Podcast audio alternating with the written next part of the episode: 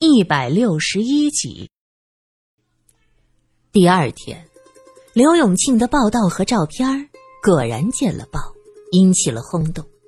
马万年一大早就接到发行商要求加印的电话，他从办公室出来，兴高采烈地说：“哈哈，苏小姐，咱们的报纸脱销了。”苏三勉强的牵动嘴角，生硬的笑着：“ 那恭恭喜了。”他其实一点儿也不觉得开心，他还记得夜探青岗弄时曾阿婆的叮嘱，那是个善良的老婆婆，可是她无缘无故忽然被烧死。这世间的事儿啊，就是这么的不公平，又能怎么样？自己所能做的，只有找出真相，告慰阿婆的在天之灵。这时，苏三发现，马万年穿的是和前天一样的黑西装。当他走近时，身上带着一股熟悉的香味儿。嗯，这味道很熟悉，在哪儿闻过？马万年见苏三有些发呆的盯着自己，他笑了笑，问道：“苏小姐。”你怎么了？嗯，没什么，只是这会子忽然有了一个新的选题，我得把它记录下来，灵感稍纵即逝啊！啊，你说的对，有想法赶紧记下来。我看到奇怪的，马万年停了一下，继续说：“奇怪的东西就想拍下来或者画下来。”马先生，你还会画画呀？苏三心想，大约就是因为这样的性格，他才会开这间报社。马万年踌躇满志的离去，望着他的背影，苏三想起，他衣服上是一种淡淡的香水味，和自己碎掉的那瓶是一样的。于是他叫了一声，马万年转过身问：“苏小姐，你有事儿？”啊。呃，是这样，我有个朋友要过生日。苏三随口胡说，是个男性朋友，我在想送他什么礼物？香水儿，马先生，你觉得这个礼物如何呀？马万年笑着说道：“ 据我所知，罗先生和我一样是不用香水的。三小姐还是和我讲过这个问题吧。”她一生气就说：“我不求边幅，香水都不用，和罗隐一样。”马万年口中的三小姐，是说罗隐的三姐。他和罗家三小姐从小到中学都是同学，算得上青梅竹马。苏三喃喃的说道：“原来马先生不用香水啊？他不用香水，那身上的香水味儿。”是从哪儿来的？那个楼下将香水瓶摔得粉身碎骨的人，是他。对，你可别把我当成小开呀！马万年的笑容一瞬间有些晃花人眼。下午的时候，刘永庆正在得意的翻看着接线员记下的读者热线记录。就看着苏三抱着一个陶瓷盆子走了进来。哎，水仙花啊！苏小姐好雅兴。刘永庆今天看什么都心生欢喜。苏三笑道：“一到马路，总归要买点东西回去的。正好看到这水仙花不错，平日里闻一闻，也提神醒脑，蛮好的。”哟，苏小姐这话地道的嘞。刘永清竖起了大拇指。逛街听阿婆讲的了，这叫做现学现卖。两个人正说着，电话响了。刘永庆拿起来：“你好，哦，找苏小姐。”苏三接过电话，是罗银打过来的。曾阿婆不是被烧死的。罗隐第一句就让苏三大吃一惊，不是被烧死的，可明明变成了一堆灰呀！刘永庆还看到了青色的火焰。苏三瞟了刘永庆一眼，压低声音问着：“那是怎么回事？”萧琴从那堆灰里检查出一种虫子的粪便，准确的说，它是被许多青色的虫子。吃掉的，被虫子吃掉。苏三愣住了，我马上就过去。苏三放下电话，拎起公文包。刘先生，您先忙，我出去一下。好，苏小姐，约会去呀？刘永庆问。啊，一个朋友让我谈点事儿。哦哦，那再见哦。刘永庆点点头。他从窗口看到苏三下楼招了一辆黄包车，于是他飞速的将自己的桌子收拾一下，把稿纸和笔全锁进了办公室，也匆匆的跟了出去。苏三赶到警局，看到萧琴坐在罗隐的对面，他一脸的凝重，看到苏三进来，嘴微微的咧开一下，算是打招呼。虫子的粪便，这到底是怎么回事？萧琴指着办公桌上的报告：“那，看过再说。”接着上下打量苏三：“哎，你要是看不懂，要不要我讲给你听啊？”苏三气恼的一把抓过来，头也不抬：“我认得字。”哼，很多医学和生物学上的名词，可不是认识字就能懂的。苏三看了检验报告，大概明白了，是那堆灰烬经过检验发现了消化酶，准确的说是一种葡糖苷酶。这种消化酶存在于低等动物的消化液中。从这一点上看，曾阿婆是在一瞬间被许多低等动物消化掉了。说是虫子的粪便，是一种比较直观的说法。意思基本就是这样，不是烧死，是在很短的时间内被无数青色的低等动物包围吞噬。因为这事儿发生的突然，那些东西密密麻麻的，远远的看过去就像是青色的火焰。对了，刘永庆的菲林都在哪儿啊？照片放大，也许能看见这些东西。去找他要啊！哎，我离开时。他还在办公室呢，罗隐喊道：“苗一，给刘永庆打电话，让他把菲林送过来。”哎呀，真的好想看看被无数单细胞生物包围的情景是个什么样子。萧琴修长的手指绕来绕去，语气隐隐的带着兴奋：“如果你是曾阿婆，你想看吗？”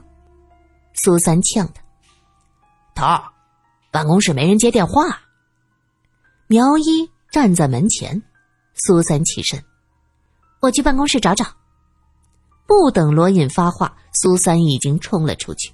苏三快步走出大门，苗一在后面喊着追上来：“苏小姐，我开车带你去。”两个人来到报社，发现门大开着，大厅里空无一人。刘先生，马先生。苏三喊了几声，不见有人答应。他敲了敲马万年的办公室。马先生，你在吗？没有声音，人都出去了呀。苏三走进暗房，打开灯，发现桌上非常干净，垃圾桶里也是干干净净的。清洁工什么时候这么勤快了？苏三记得暗房过去总是乱七八糟，垃圾桶里的垃圾好几天都不到，到处是难闻的药水味儿。苏三在暗房找了一圈也没有找到胶片。刘永庆的办公桌收拾的也很干净，上面只有茶杯和银行灯。苗姨去拉抽屉，苏三说：“，这是刘先生的。”话音未落，抽屉。被苗一拉开了，原来并没有上锁，里面有稿纸、有相机，还有笔，旁边是个菲林盒子，打开，什么也没有。这刘永庆到底把菲林放到哪儿了？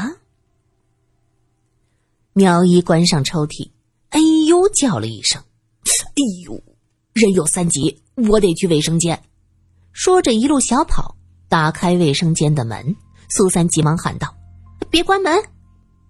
苗一一愣：“啥意思？”这气味，焦糊味。苏三走上前，推开捂着肚子的苗一，掀开马桶盖子，可马桶里干干净净，什么也没有。可是苏三知道，有人在这儿烧了菲林。卫生间里有塑料制品燃烧过的气味。苏三仔细查看卫生间的每一个角落，最后认定菲林被烧冲进了马桶。这是有人故意在毁坏证据。苗一也意识到问题严重了，被烧掉了，那就是说凶手是报社的人。苏三摇摇头。也不能这么说，你看看我们这位马老板，是个典型的公子哥。我们这儿经常不锁门，谁都能进来，丢了东西他也不知道。不可能是刘永庆做的。如果他是凶手，他可能会撒谎做个目击证人，但是不会这么详细的拍照。马老板吗？苏三顿了一下。他突然想到了马万年身上的香水味儿，他微微皱眉说：“我现在不知道他到底是个什么样的人，有点奇怪。”苗一点头，抱着肚子，哭丧着脸：“苏小姐，能不能回避一下？我要……”苏三这才发现苗一脸色难看，连忙退出了卫生间。苏三在办公大厅走了一圈，没有任何结果。过了一会儿，苗一走出来，一脸的轻松，说了声：“舒服。”苏三瞪他一眼。菲林被烧掉了，没办法知道那些虫子是什么了。苗一眼睛一转：“哎，苏小姐，咱们用原版照片试着放大看看呢。”苏三想想，也只有这个办法了。可是还是要找到刘永庆呢。两个人在办公室里没找到任何照片。苗一回去复命，苏三决定留在这儿等着刘永庆回来。苗一走时想了想，说：“苏小姐，你把这门儿从里边锁上，刘永庆回来会叫门的，你再给他开，别人都别搭理。”你们那个马老板，你也别搭理。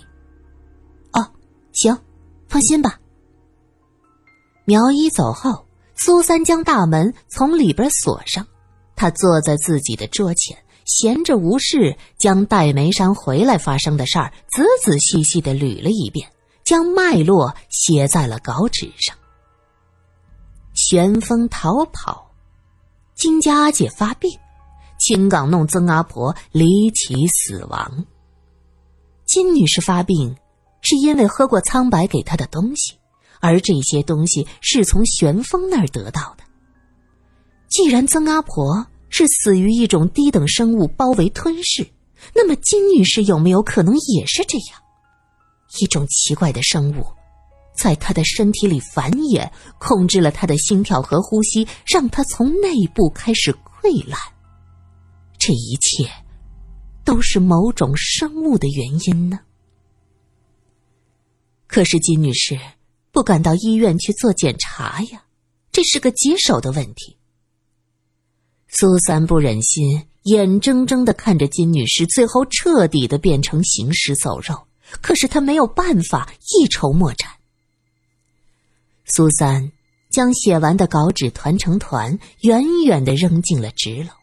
纸团半路掉下来，苏三过去捡，他俯下身捡起纸团，这时，他发现，在刘永庆的办公桌下有什么东西一闪而过。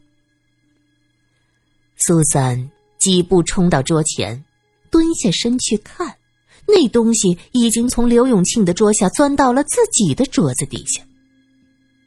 是老鼠吗？苏三看看四周，顺手拿起了一本厚实的《康熙字典》，他心想着，要是大老鼠，他就一下砸过去。那个东西突然又从苏三的桌子底下快速的钻出来。一切发生在电光火石之间，苏三根本就看不清它是什么。那东西嗖的一声消失了，到底是什么？不是老鼠，细长的一条，倒像是淡绿色、浅灰色、褐色，是蛇吗？不会，蛇不能有这么快的速度呀。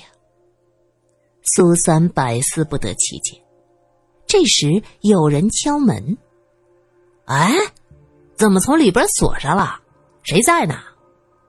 是刘永庆的声音。刘先生，是你吗？哎，苏小姐，你在呀？